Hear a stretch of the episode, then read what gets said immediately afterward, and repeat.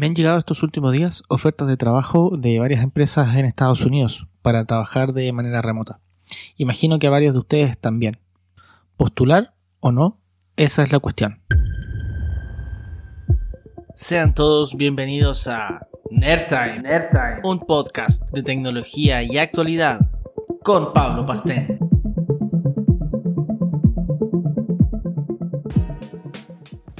Hola, soy Pablo Pastén, informático y podcaster. Te doy la bienvenida a Nerdtime, un podcast de tecnología, informática, desarrollo de aplicaciones y soft skills diseñado especialmente para la gente geek y del mundo de la programación.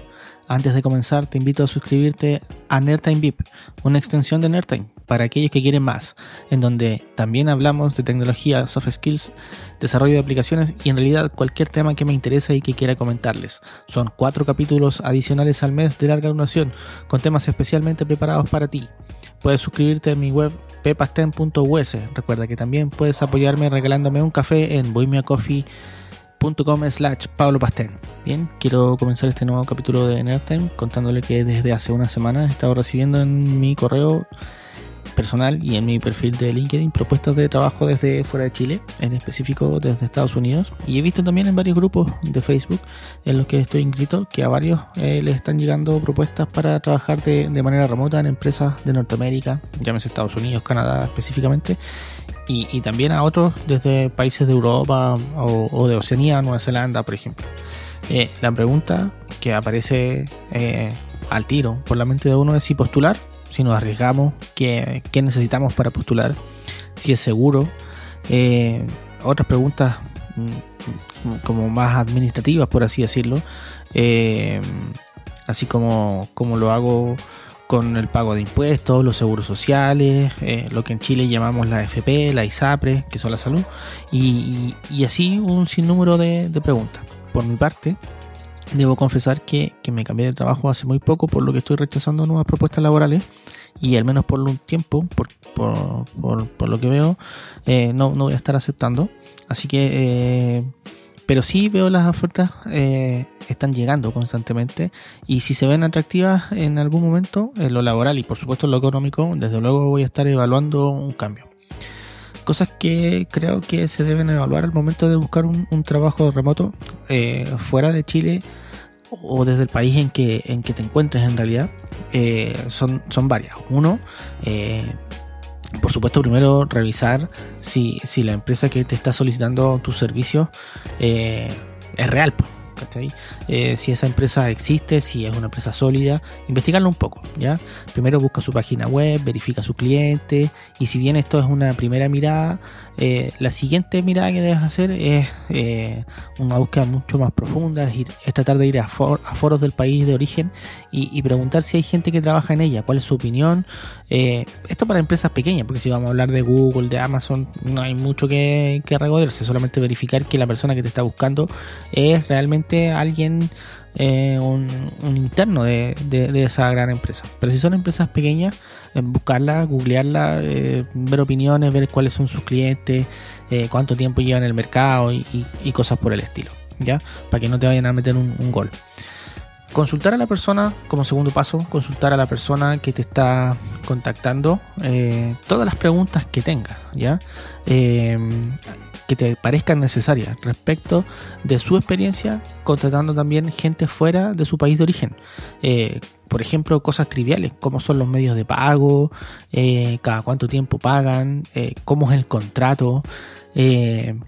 Preguntas que nos hacíamos al principio de esto, las formas de pago de los impuestos, los seguros sociales, si tienen beneficios, todo lo que tengas que aclarar contractualmente, hazlo tal y como si fuera una empresa de tu país.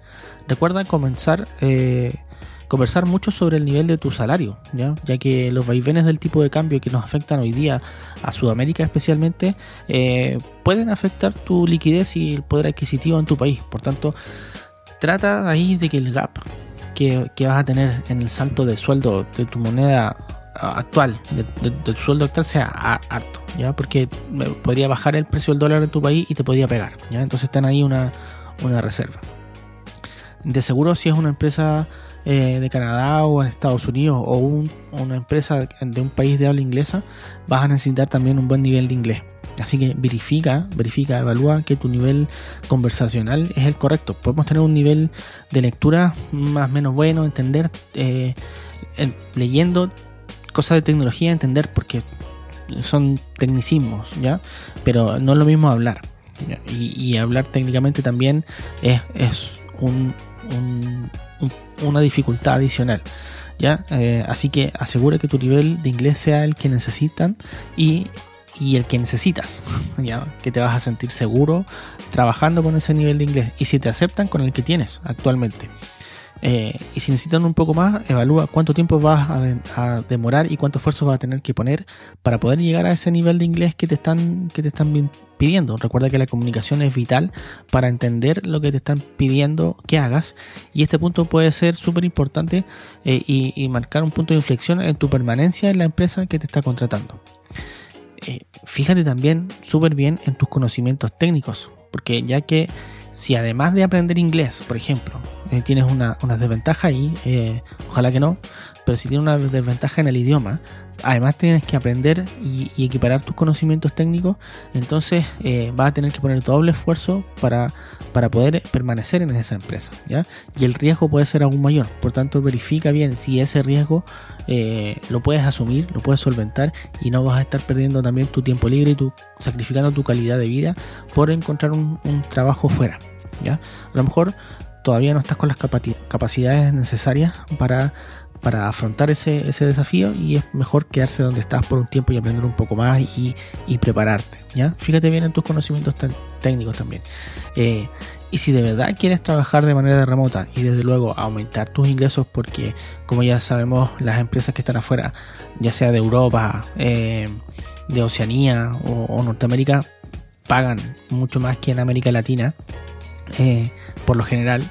Eh, entonces también puedes evaluar ir a una de estas empresas en que te entrenan para postular. No sé si conocen Turing, no estoy haciendo publicidad, esto no está pagado por, por nadie, pero sí es un ejemplo en donde te, preparan para postular a, empresas grandes eh, y me imagino que también a empresas pequeñas en donde los sueldos son, son mucho mejores que en América Latina.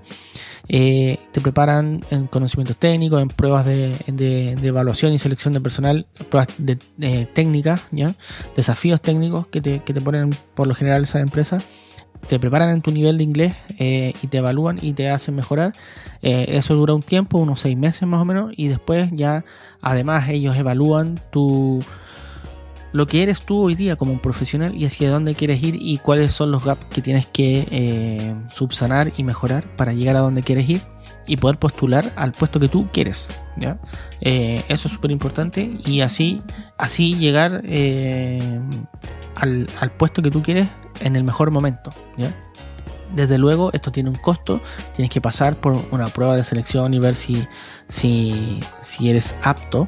¿ya? Si eres apto. Em, y después tienes que pagar. Después tienes que pagar una vez que encuentras trabajo. Ellos te piden una parte de tu primer sueldo y de tu segundo sueldo también entiendo. Em, y así eh, tú pagas los servicios de ellos. Desde luego hay un, proceso, un pago por un pago inicial por matrícula que también es bastante alto eh, y por lo, por lo por supuesto el pago de tu sueldo eh, es un porcentaje, por tanto es variable. Mientras más ganes, más vas a pagarles a ellos, más ganan. Por tanto el compromiso que tienen esas empresas por encontrarte un trabajo es súper alto, porque si no no ganan plata. Ya, pero tiene, tiene su cierta ventaja. traspasas el riesgo entre comillas a, a un periodo más largo y a un costo que deberías poder asumir porque inicialmente cuando te cambias de trabajo te deberías quedar al menos con la plata que estás ganando actualmente y, después como de tres meses recién vas a recibir el nuevo salario. Por, tanto estás como un poco amortizando el riesgo de irte así a lo loco a un nuevo trabajo sin, sin saber nada eh, de, qué es lo que podría pasar y si realmente... Eh, vas a dar el ancho, ¿ya? Eh, y, ten harto cuidado con no quedarte con el síndrome del impostor. Eso es súper importante, porque también te podría jugar en contra. Eh, nada muchachos, el tiempo se ha acabado. Gracias por escuchar NetTime. Ya sabes que puedes ayudarme a seguir creando contenido como este. Eh, si me invitas a un café, yendo a Coffee patreon.com slash Pablo Pastén. Te recuerdo que puedes suscribirte al newsletter en el link que te dejo en las notas del podcast. Y recuerda suscribirte a la versión de pago, Nerdtime VIP, en mumbler.io. Nos vemos. Hasta la próxima. Chau, chau.